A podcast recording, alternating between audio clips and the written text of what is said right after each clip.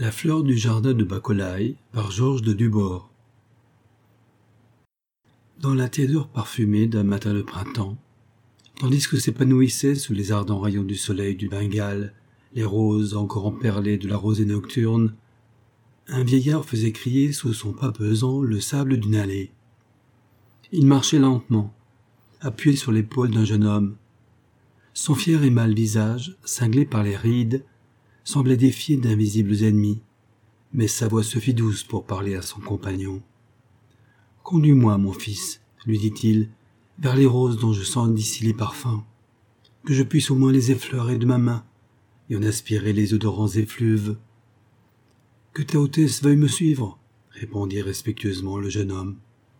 Et celui-ci guida le vieillard vers une corbeille où resplendissaient toutes les roses connues blanches, rouges, roses, écarlates, jaunes, en bouton ou en plein épanouissement, elles étalaient orgueilleusement sur leurs tiges élevées la splendeur de leur riche corolle et autour d'elles, l'air semblait tout vibrant de volupté. Guidé par son jeune compagnon, le roi Zainul Moulouk, le conquérant superbe et glorieux qui avait courbé tant de peuples sous son glaive et fauché tant de vies humaines, devenu aveugle sur ses vieux jours, caressa de ses doigts tremblants les corolles satinées d'une rose, puis, d'une voix douloureuse, Il y a peu de jours encore, ô mon fils, je pouvais entrevoir, à la clarté du soleil, les nuances des fleurs. Aujourd'hui la cécité a étendu ses ténèbres sur mes yeux, et je ne vois plus rien, rien, pas même la lumière du soleil. Moi, qui faisais trembler les peuples, je suis aujourd'hui à la merci d'un enfant. Ah, mon fils, mon fils, quel effroyable malheur est venu endolorir mes vieux ans. Une larme surgit des paupières aux yeux éteints et roula sur les joues parcheminées du vieux roi. Le prince Tazulmoulouk en fut ému. Seigneur, dit-il, les dieux, jaloux sans doute de ta gloire, te font subir une cruelle épreuve. Mais pourquoi ne ferais-tu pas appeler le pieux Asset, à Tourgaï? Il connaît un secret ignoré des mortels. Peut-être pourrait-il te rendre la vue. La sagesse a parlé par ta bouche, mon cher fils. Je vais donner l'ordre de faire venir en mon palais l'ami des dieux. Le soir de ce même jour, à se trouvait en présence du potentat. Pieux Asset, lui dit le souverain, toi qui connais toutes choses et as surpris des secrets connus des seules divinités, ordonne aux ténèbres qui m'enveloppent de se dissiper. Rends-moi la vue. Tu pourras puiser dans mes coffres. Nous partagerons mes richesses et tu auras une part de ma puissance. Glorieux souverain, répondit à je te remercie de tes offres généreuses, mais elle ne veut rien pour moi-même. Si j'acceptais des richesses, je ne serais plus l'aimé des dieux, et ne pourrais plus rien pour toi. Laisse-moi ma pauvreté, c'est à elle que tu devras ta guérison, si le ciel y consent. Je vais passer la nuit en prière, et demain, dans la matinée, je viendrai te révéler le secret du destin. Depuis plusieurs heures déjà, le soleil illuminait les toits du palais royal, quand apparut Tourgaï, introduit aussitôt auprès du souverain. Roi aimé des dieux et des hommes, lui dit l'ascète en se jetant à ses pieds, Brahma a daigné me révéler le secret de ta guérison. Que ton fils Tazul Moulouk aille cueillir la fleur merveilleuse du jardin de Bakolaï et te l'apporte. Cette fleur, posée sur tes yeux, leur rendra la lumière du jour. Puis il se leva, et malgré l'insistance du roi qui le voulait retenir, il reprit le chemin de l'humble chaumière dans laquelle il vivait seul, dans la prière et la contemplation. Le souverain fit appeler son fils. Enfant bien-aimé, lui dit-il, les dieux protecteurs que j'ai toujours honorés ont daigné inspirer à Tourgaï, celle le plus rapide de mes coursiers, et va dans le jardin de la princesse Bakolaï.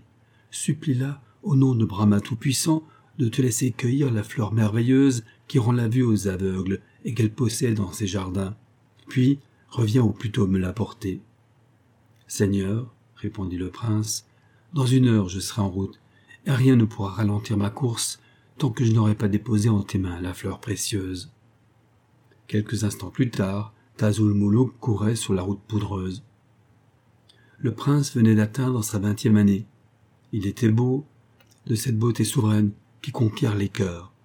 La taille élégante et élevée, les traits pleins de douceur et d'énergie à la fois, les yeux vifs qui parfois lançaient les éclairs, une intelligence d'élite et un cœur d'or, tel était le prince Tazul Moulouk. Vers le soir de ce jour, le jeune homme, voyant sa monture fatiguée, cherchait un abri pour la nuit lorsqu'apparut à ses yeux comme enfouie dans un berceau de verdure et de plantes grimpantes une maison de modeste apparence. Il frappe, la porte s'ouvre et paraît sous le seuil une jeune fille de radieuse beauté. Seize printemps à peine ont fleuri sur sa tête brune, d'une joliesse étrange, éclairée de deux prunelles d'un éclat incomparable. Sur son cou gracile et blanc se détache un collier de corail. Ses brins nus sont cerclés de bracelets d'or. Le prince reste comme ébloui. La jeune fille s'incline respectueusement devant lui. Sois le bienvenu dans ma demeure, lui dit-elle d'une voix douce. Je cherche un refuge pour moi et ma monture, lorsque ta maison s'est offerte à mes regards, et je me suis permis d'y frapper. Qui que tu sois, tu es l'hôte sacré envoyé par les dieux. Ma demeure est la tienne. Ton cheval broutera dans la prairie voisine, tandis que je confectionnerai pour toi un repas réparateur. J'accepte ton offre avec reconnaissance aux fleurs de Nelumbo. Ta bonne action aura sa récompense. Le soleil avait fui depuis longtemps derrière la colline voisine. Une lampe brûlait mélancoliquement de la pièce où les deux jeunes gens, oublieux du repos, échangeaient leurs confidences. La jeune fille avait d'abord compté sa vie. Consacrée toute jeune à Brahma, elle était une de ces bayadères vouées au service des temples. Mais ayant perdu sa mère, elle était venue passer quelques jours dans la petite maison où elle était née. Le prince n'avait pas voulu révéler encore sa haute naissance, il s'était dit fils d'un officier du roi Zainul Moulouk, chargé d'un message auprès d'un souverain voisin, et il maudissait le devoir qui le forçait à partir le lendemain à la pointe du jour. À ton retour, disait la jeune fille, tu t'arrêteras ici plus longtemps. Je t'attendrai, comptant les jours et les heures qui me sépareront du moment béni où tu viendras à nouveau te reposer sous mon toit. Oui, je reviendrai m'asseoir à ce foyer. La fleur de ton âme, ô belle jeune fille, semble s'épanouir dans le rayonnement de tes yeux. Le prince se retire dans sa chambre, non sans avoir longuement baisé les doigts blancs et effilés de Dilbur la danseuse. Le lendemain au matin, de très bonne heure, les deux jeunes gens étaient levés. C'est donc le moment du départ, dit tristement la jeune fille en jetant sur le prince un regard éploré. Celui-ci semblait pensif. Je songe au moyen de passer encore quelques heures auprès de toi tout en accomplissant mon devoir. Je vais rester ici jusqu'au déclin du jour et je voyagerai la nuit. Ton inspiration vient du ciel, dit la jeune fille, toute joyeuse. La journée fut exquise, mais passa, rapide comme toutes les journées heureuses. Le prince ne se lassait pas d'admirer l'idéale beauté de Dilbur. Tu dois être une incarnation humaine de la grande déesse Laxmi, lui dit-il à un moment. Tu es si belle que ton corps semble fait avec l'âme des Devata. C'est comme le sourire du printemps après les tristesses de l'hiver. Toute rose de cette déclaration, la Bayadère répondit Depuis ton entrée en cette demeure, je ne vis plus qu'en toi. Brahma m'apparaît comme un fantôme lointain, et c'est toi qui es devenu mon Dieu. Mais vint le moment de l'inévitable séparation. Le prince sortit de son doigt un anneau enchâssé d'un diamant, prit la main gauche de la jeune fille et le passa l'un de ses doigts en disant Accepte, divine Dilbur, cet anneau de fiançailles. Dans le jardin de mon âme, à l'aurore des jours comme au crépuscule des nuits, tu seras éternellement la fleur parfumée qui l'embaumera. Dans quelques jours, aussitôt ma mission terminée, je viendrai te chercher pour te conduire auprès de mon père et te proclamer aux yeux de toute la cour mon épouse bien-aimée. Et je ne puis te sceller davantage mon nom. Je suis le fils du roi Zainul Moulouk. À ces mots, la jeune fille se jeta aux genoux du prince, toute confuse d'avoir devant elle un fils de roi. Pardonne-moi, Seigneur, lui dit-elle, d'avoir osé lever mes yeux vers toi. J'ignorais ta qualité. Le prince prit la jeune fille par la main. Tu es ma fiancée. Je l'ai hautement déclaré, je n'ai qu'une parole. Si tu m'acceptes pour époux, donne-moi une bague en gage de ta foi. Dilbur ôta de son annulaire une bague ornée d'un gros saphir et la remit au prince en lui disant Je suis à toi pour toujours. Tu n'as qu'à dire un mot, m'exprimer ta volonté, et j'irai te rejoindre où tu seras, fût-ce aux régions les plus reculées de l'Inde. Après quelques étapes, le prince Tazul Moulouk aperçut enfin les dômes du palais de Bakolai. La nuit était venue. le jeune homme dut retarder de quelques heures l'accomplissement de sa mission. Le lendemain, au matin, il se présentait au palais royal, déclinait ses qualités et demandait à voir le roi Amala. Mais ce dernier étant absent, le prince exprimait le désir d'offrir ses hommages à la princesse Bacolai. La fille du roi est dans les jardins, lui fut-il répondu. Nous allons y accompagner ton Altesse. Mais le prince demanda à être seul, et l'on s'inclina devant sa volonté. Il pénétra donc les jardins immenses, réunion de toutes les merveilles de la flore de l'Inde. Des bosquets de santal entouraient des bassins emplis de fleurs de lotus. Les pans y déployaient l'éventail de leurs queues diaprées. Les palmiers balançaient dans les airs leurs larges feuilles. Des bananiers laissaient traîner jusqu'à terre leurs lames immenses, tandis que là-haut, dans les dômes de verdure, voltaient les colibris aux gorges d'azur et de rubis et captaient joyeusement les perruches. Mais le prince nullement ébloui de ces splendeurs de la nature, marchait à la recherche de la princesse quand soudain un délicieux tableau l'arrêta. Sous un berceau de jasmin et de chèvrefeuille, paresseusement étendue dans un hamac tissé de fils d'argent, la princesse Bacolai reposait. Un rayon de soleil venait baiser amoureusement sa noire chevelure, tandis que dans le feuillage voisin, Boulboul chantait éperdument ses amours. Le prince, tout à l'objet de sa mission et le cœur rempli de l'image de Dilbur, ne s'arrêta pas devant cette gracieuse vision. Il s'approcha doucement de la princesse, mit un genou en terre, prit la main qui pendait hors du hamac et la baisa longuement. Au contact de ses lèvres chaudes, Bacolai ouvrit les yeux et, toute surprise, aperçut le visage souriant et fin du prince charmant. Un peu ému, comme si une providence eût soudain réalisé son rêve. Prince, lui dit-elle de sa voix douce comme un écho d'oiseau, car tu ne saurais être qu'un prince à voir la noble fierté de ton visage. Est-ce la déesse de l'amour qui t'envoie vers moi? Je la bénirai chaque jour de ma vie. Princesse, lui répondit le jeune homme, je viens remplir auprès de toi un pieux devoir. Mon père, le puissant roi Zainul Moulouk, est aveugle, et tu possèdes dans tes jardins une fleur merveilleuse pouvant lui rendre la vue. Je viens te supplier de me donner cette fleur et tu auras les bénédictions de mon père, de toute sa famille, de tout son peuple. En parlant, le prince pressait entre ses mains, en un geste suppliant, la main de Bacolai, et celle-ci aperçut la bague de saphir. Je serais charmé, répondit la princesse, de faire en faveur du roi ton père le sacrifice de la fleur merveilleuse. Mais en échange de ce don, je demande la bague de saphir qui orne ton doigt. Elle sera pour moi la bague de fiancée, qui lira jamais nos destinées. Le prince se releva soudain, une ombre de tristesse passa dans ses yeux. Il allait parler, révéler son secret, mais il comprit que ce serait blesser mortellement celle qui lui offrait son cœur, qu'il faudrait renoncer à la fleur tant désirée, et il se tut. La princesse le regardait, surprise, un peu humiliée de cette minute d'hésitation. Pardonne-moi, princesse, dit-il enfin. Je tiens beaucoup, beaucoup à cette bague et rouge de son mensonge, il ajouta plus bas C'est un souvenir de ma mère. La princesse sourit, sa colère tomba soudain. Puisque ce sera ma bague de fiancée, tu peux me la confier. Je la garderai comme une précieuse relique. Et comme le prince semblait hésiter encore, je ne donnerai la fleur merveilleuse qu'à mon fiancé. Tazul Moulouk sentit une sueur froide couvrir tout son corps. Donner la bague, c'était perdre Dilbur. La refuser, c'était condamner son père à la perpétuelle cécité. Son hésitation fut courte. Dans un élan de son cœur, il enleva de son doigt la bague chérie et la remit à la princesse en demandant pardon tout bas à Dilbur de son parjure. La jeune fille prit vivement la bague, la fit passer à son annulaire, puis, tendant la main à Tazul Cher prince, mon beau fiancé, le cœur de Bacolai est à toi désormais. Aide-moi à descendre de ce hamac, et je recueille pour toi la fleur quasi divine.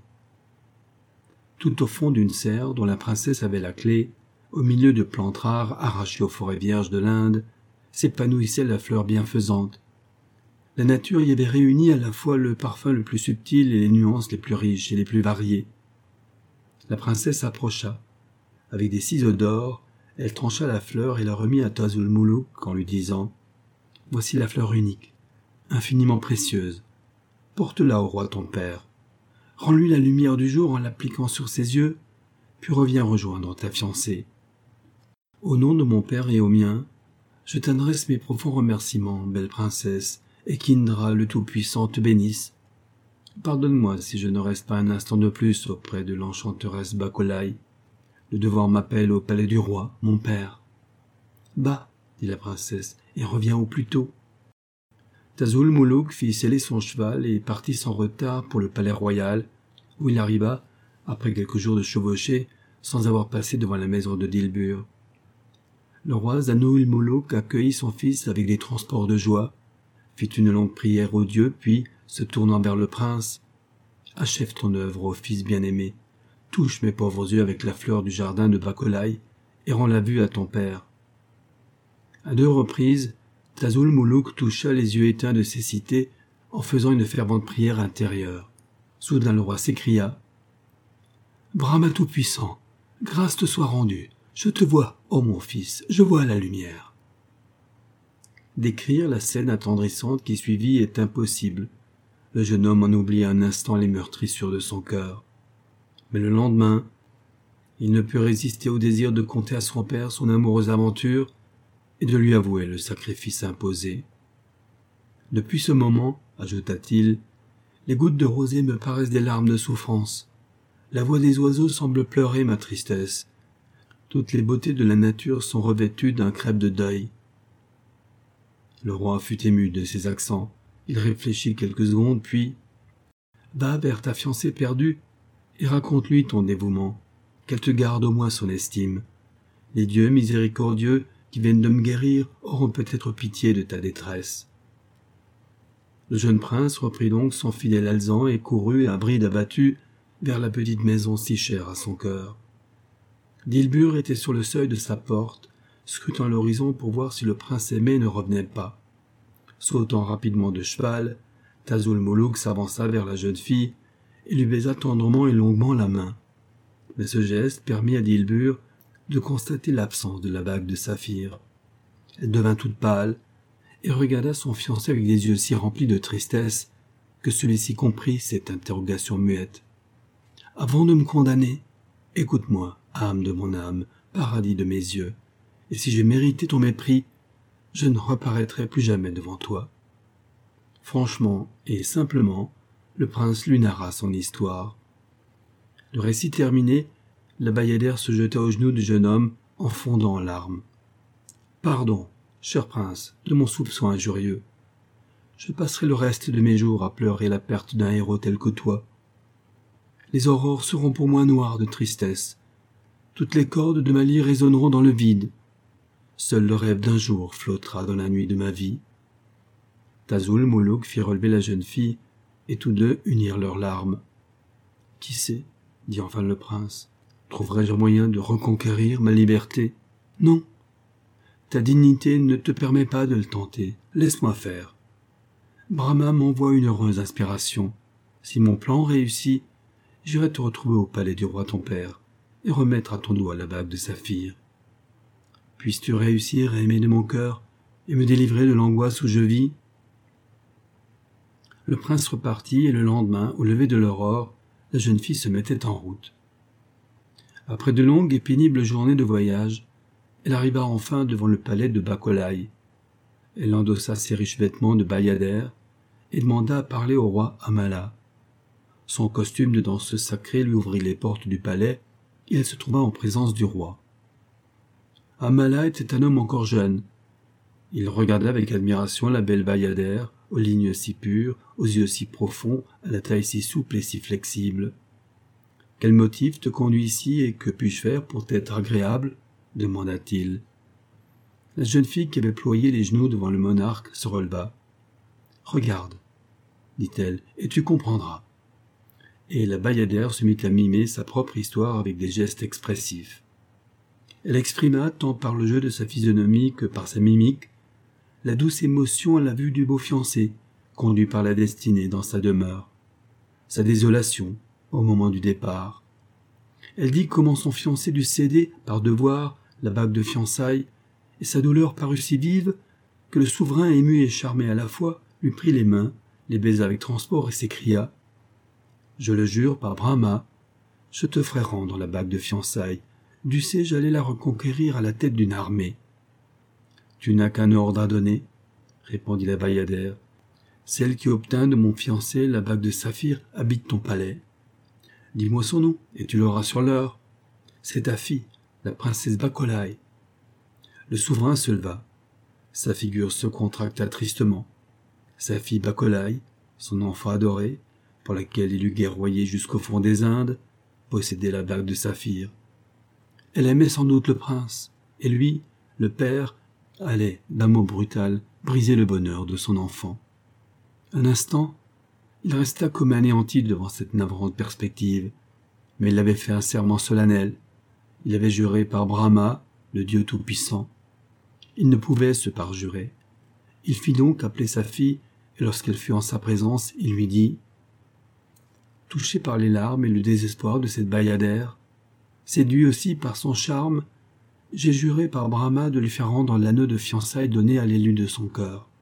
Ce serment, je dois le tenir, sous peine de voir s'apesantir sur moi et ma maison la colère du puissant Dieu. La princesse devint très pâle. C'est ma vie que tu demandes, Seigneur. J'avais donné mon cœur à ce prince. Brahma te récompensera de ce sacrifice, ma fille. Tu l'as juré, père. Cela suffit. Voici la bague. Et la princesse tendit au roi l'anneau de saphir. Puis, dignement et noblement, elle s'éloigna sans même jeter un regard sur la bayadère. Le souverain contempla quelques instants avec émotion la précieuse bague et la remit à la jeune fille en lui disant Va et sois heureuse. Mais songe quelquefois que ton bonheur est fait des larmes de ma fille. Sur la route ensoleillée, courait maintenant la jolie bayadère, le sein haletant, les joues toutes roses. Enfin, brisée de fatigue, elle arriva au palais du roi Zano Moulouk et demanda aussitôt à parler au prince. Ce dernier, prévenu, se hâta d'accourir et d'un regard interrogea la jeune fille. La voici, s'écria Dilbur. Le jeune homme couvrit de baisers la main de la bayadère et remettant son petit doigt l'anneau convoité, Elle ne me quittera plus jamais, jamais, je te le jure. Et sous l'œil attendri du roi, les deux fiancés échangèrent leur premier baiser. Un mois plus tard, avec toute la pompe et la splendeur digne du grand roi Zainul Moulouk, on célébrait le mariage du jeune prince et de Dilbur la danseuse. Ainsi s'achève La fleur du jardin de Bacolai par Georges de Dubord